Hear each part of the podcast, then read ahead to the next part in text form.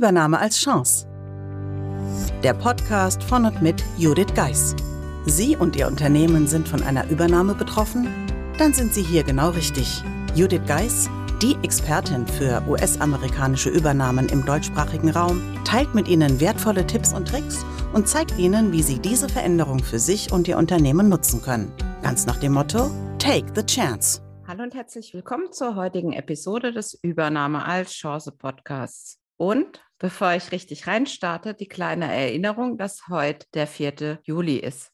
Und damit habe ich mir was Besonderes einfallen lassen für alle, die heute ja vielleicht einfach Lust haben, sich noch ein bisschen mehr zum Thema Übernahmeformel zu informieren, aber auch für alle, die den vielleicht etwas ruhigeren Tag nutzen wollen. Warum der Tag etwas ruhiger ist, darauf bin ich in der Episode von der letzten Woche eingegangen. Daher den Tipp, hören Sie gerne die letzte Episode. Aber nun zu meiner besonderen Überraschung, zu ja, einem besonderen Tag. Und zwar werde ich heute ein Kapitel aus der Übernahmeformel für Sie lesen. Insbesondere darum, da ich darauf angesprochen wurde, ob ich denn noch mehr Einblicke geben könnte in die Übernahmeformel. Daher habe ich mich entschieden, den Buchauszug, der kürzlich bei der Wirtschaftswoche bzw. im Wirtschaftswoche Management Blog erschienen ist, heute mit Ihnen zu teilen. Und dabei wären wir schon, nämlich bei Information teilen und Transparenz schaffen.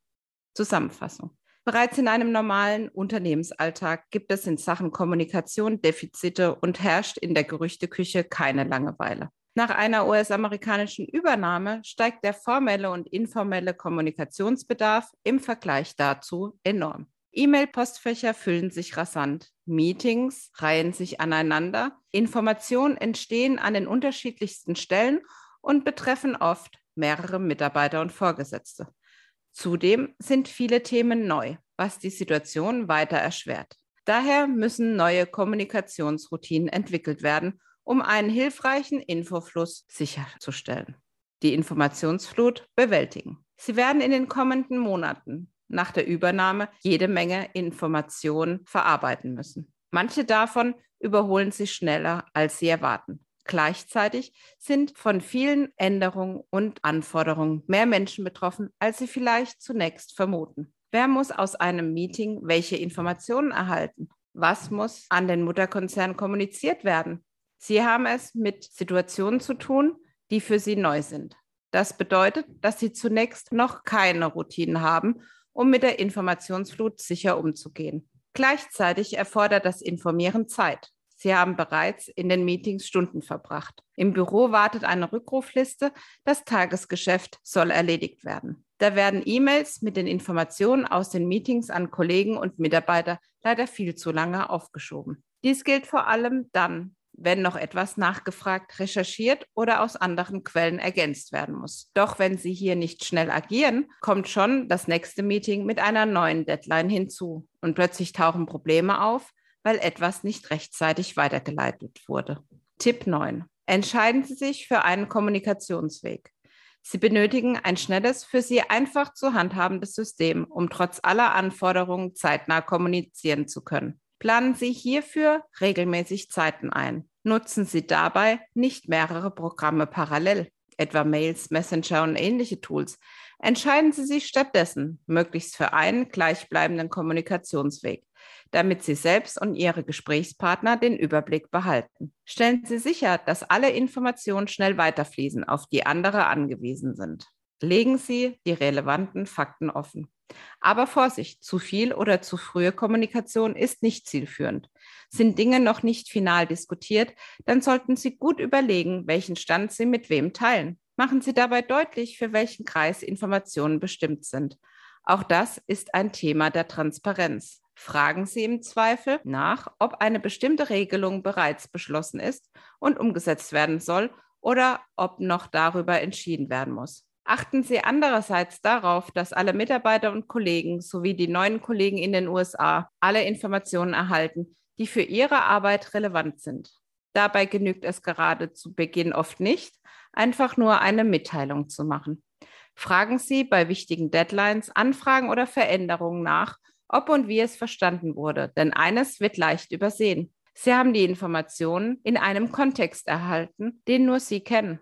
Sie haben möglicherweise an längeren Meetings darüber teilgenommen und wissen damit viel mehr, als Sie Ihren Kollegen und Mitarbeitern in Ihrer Nachricht mitteilen können. Was für Sie selbstverständlich ist, kann für andere unverständlich sein. Daher ist das persönliche Gespräch gerade jetzt so wertvoll. Die Gerüchteküche kostet Zeit und Geld. Wie gesagt, teilen Sie Informationen, die für Ihre Mitarbeiter relevant sind, reagieren Sie aber auch auf Fehlinformationen, die kursieren. So lassen Sie weniger Raum für Spekulationen. Die Gerüchteküche wird sonst unerträglich und kostet nicht zuletzt Zeit, die Sie und Ihre Mitarbeiter nicht haben. Mehr noch, die Gerüchteküche raubt nicht nur Zeit, sie ist oftmals sehr teuer.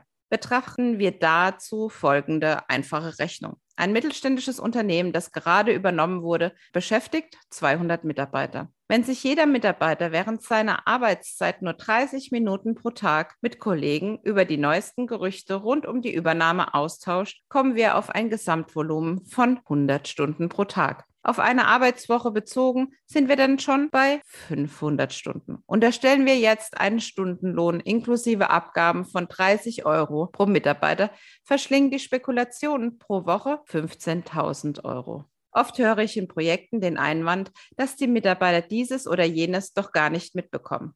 Weit gefehlt. Ihre Mitarbeiter wissen oft viel mehr, als sie denken denn sie sind durch die Übernahme alarmiert und damit sehr aufmerksam, was bestimmte Signale und Veränderungen betrifft. Sie bekommen ganz im Gegenteil jetzt viel mehr mit, als dies zuvor der Fall war. Viele Mitarbeiter sind zudem überzeugt, dass ihre Vorgesetzten mehr wissen, als sie zugeben. Wenn in einer solchen Situation Meetings hinter verschlossenen Türen abgehalten werden oder ein Vorgesetzter plötzlich für längere Zeit erkrankt, dann bleibt dies weder unbemerkt noch unkommentiert selbst wenn die Mitarbeiter nicht wirklich wissen, worum es geht. In der Gerüchteküche wird diskutiert und interpretiert, wird eins und eins addiert, auch wenn manche Beobachtungen vielleicht tatsächlich nichts miteinander zu tun haben. In der aktuellen Situation gilt, nicht nur Not macht erfinderisch, auch Unsicherheit. Sie werden es nie ganz vermeiden können, dass es Gerüchte gibt. Aber diese gilt es im Rahmen zu halten, um weiterhin ein produktives Arbeiten zu ermöglichen. Wenn die Terminvorgaben kaum noch zu schaffen sind und jeder mit seiner vollen Aufmerksamkeit gebraucht wird, können Misstrauen, Gerüchte und Fehlinformationen zu einem echten Problem werden. Zudem drücken sie oft die Stimmung, reduzieren Motivation und können den Sinn hinter allen Veränderungen in Frage stellen. Daher gilt es, der Kommunikation ausreichend Raum und Zeit einzuräumen. Ja, an der Stelle eine kurze Pause. Und zwar um das einfach mal auf sich wirken zu lassen. Und ich habe mir überlegt, dass ich ein Praxisbeispiel mit Ihnen teile zum Thema Gerüchte. Bei einem meiner Kunden war es üblich, dass man zum Jubiläum ein Schreiben der Geschäftsführung erhielt, natürlich mit dem Hinweis auf einen Bonus und auch ein Dankeschön der Geschäftsführung. Dies war früher gar kein Problem. Die Mitarbeiter waren natürlich vor Ort. Durch Corona jedoch waren die Mitarbeiter im Homeoffice und der Geschäftsführer war vor Ort und wollte zumindest das Schreiben schon mal hinterlegen. Dies wurde von den Kollegen sehr deutlich wahrgenommen. Und was passierte dann? Der Mitarbeiter im Homeoffice wurde kontaktiert und es wurde ein Hinweis gegeben, dass da ein Umschlag auf seinem Schreibtisch platziert wurde. Und was meinen Sie, was ist passiert? Ja, ging das Stimmengewirr los, denn jeder dachte, der Geschäftsführer hätte dem Mitarbeiter seine Kündigung hingelegt und wartet jetzt quasi darauf, dass er sie entgegennimmt. Ja, so entstehen Gerüchte und vor allem auch Anekdoten, die sich ja ziemlich lang in den Räumen halten und auch bei den Mitarbeitern in Erinnerung sind. Kann man Gerüchte vollkommen vermeiden? Sicherlich nicht. Aber versuchen Sie persönlich so viel dafür zu tun, dass die Gerüchte sich im Rahmen halten. Aber nun zum nächsten Punkt. Keine Geheimniskrämerei und Schönfärberei. Schauen wir uns nun die Möglichkeiten der Schadensbegrenzung an. Wie begegnen Sie der Situation, wenn die Gerüchteküche brodelt und überkocht? Die gute Nachricht ist, dass sie auf jeden Fall als Geschäftsführung, aber auch als Führungskraft gegensteuern können und sollten. Nicht zuletzt, um die Folgekosten eines Gerüchts so gering wie möglich zu halten. Der zentrale Punkt ist, immer wieder aktiv die Kommunikation aufzunehmen. Praxisbeispiel 4. Zeit für Fragen. Nach dem ersten erfolgreichen Treffen setzte Herr B. den Austausch auf Führungsebene regelmäßig fort. Dort wurde weiterhin alles besprochen was direkte Auswirkungen auf das Unternehmen und somit auf die Mitarbeiter haben würde. Doch das alleine genügte ihm nicht. Im Anschluss ging er daher in die direkte Kommunikation mit den Mitarbeitern. Er verzichtete in der Regel auf E-Mails und lud zu Informationsmeetings ein. Für Herrn B. waren der direkte Kontakt und sein persönliches Auftreten das Mittel der Wahl. Er war sich bewusst, dass Kommunikation gegenüber dem persönlichen Gespräch einen Teil der Glaubwürdigkeit verliert, weil beispielsweise Gestik, Mimik und die Tonalität der Stimme fehlen.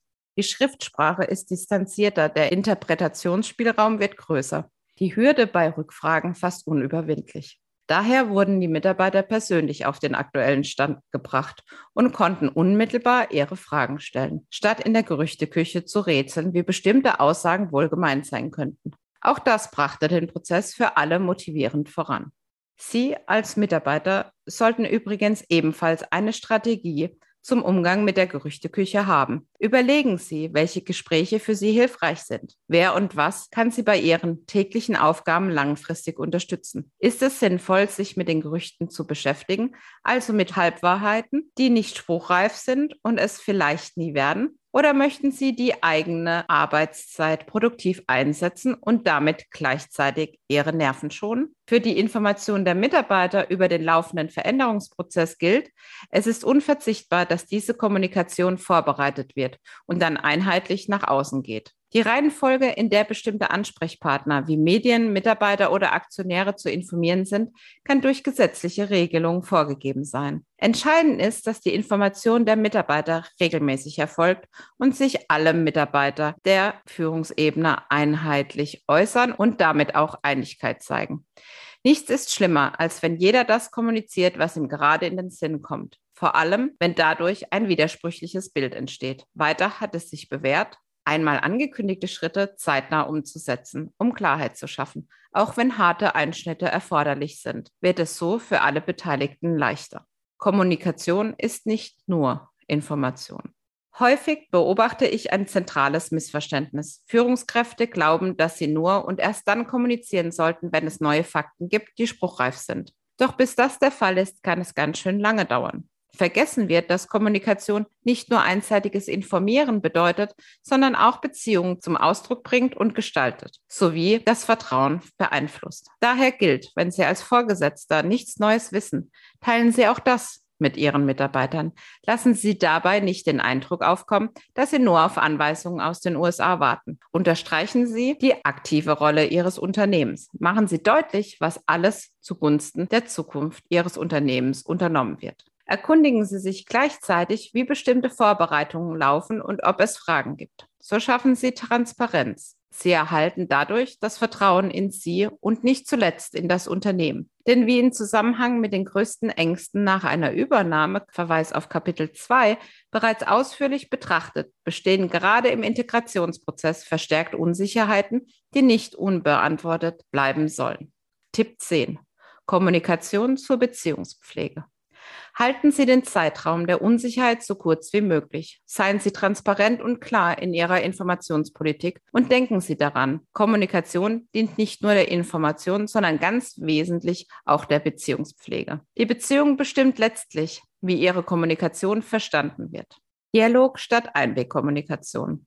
Haben Mitarbeiter das Gefühl, an der Entwicklung von Lösungen nicht beteiligt oder bei den Themen nicht einbezogen zu werden, die ihren Arbeitsbereich oder sie ganz persönlich betreffen, fühlen sie sich übergangen und sind enttäuscht. Dies gefährdet nicht selten eine jahrelang aufgebaute Arbeitsbeziehung und kann dazu führen, dass sich Leistungsträger abwenden oder sogar abwandern. Gleichzeitig scheint sich in Integrationsprozessen ein Dilemma aufzutun. Zum einen müssen viele Lösungen in kurzer Zeit gefunden werden, zum anderen fehlt die Zeit für einen intensiven, offenen Austausch.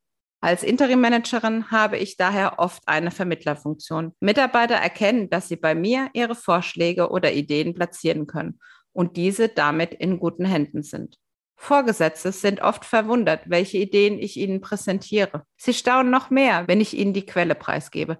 Wenn sie also nicht die Zeit haben, selbst einen Raum für Ideen zu öffnen, suchen sie eine passende Unterstützung. Dies wird auch ihnen vieles erleichtern.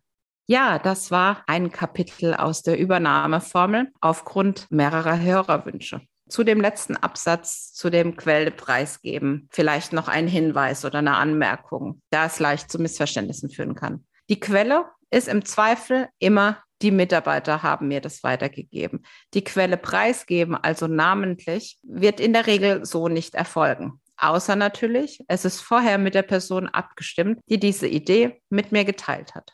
Ja, das war die heutige Episode des Übernahme als Chance Podcasts. Ich freue mich, dass Sie heute reingeschaltet haben und hoffe, Sie nutzen den 4. Juli ein wenig, um etwas mit Ihrer Familie zu tun. Vielleicht mal früher Feierabend zu machen oder einfach die Sonne zu genießen. Ich freue mich, wenn Sie in der nächsten Woche wieder reinhören und verbleibe daher mit freundlichen Grüßen. Bis nächste Woche. Ihre Judith Geist meistern Sie jetzt mit der Übernahmeformel Ihren Arbeitsalltag während der Integration in einen US-amerikanischen Mutterkonzern. Das Buch unterstützt Sie mit einem klaren System, vielen Praxisbeispielen und Tipps. Mehr dazu unter www.thebridge-online.com slash Übernahme-Formel. Den Link dazu finden Sie natürlich auch in den Show Notes.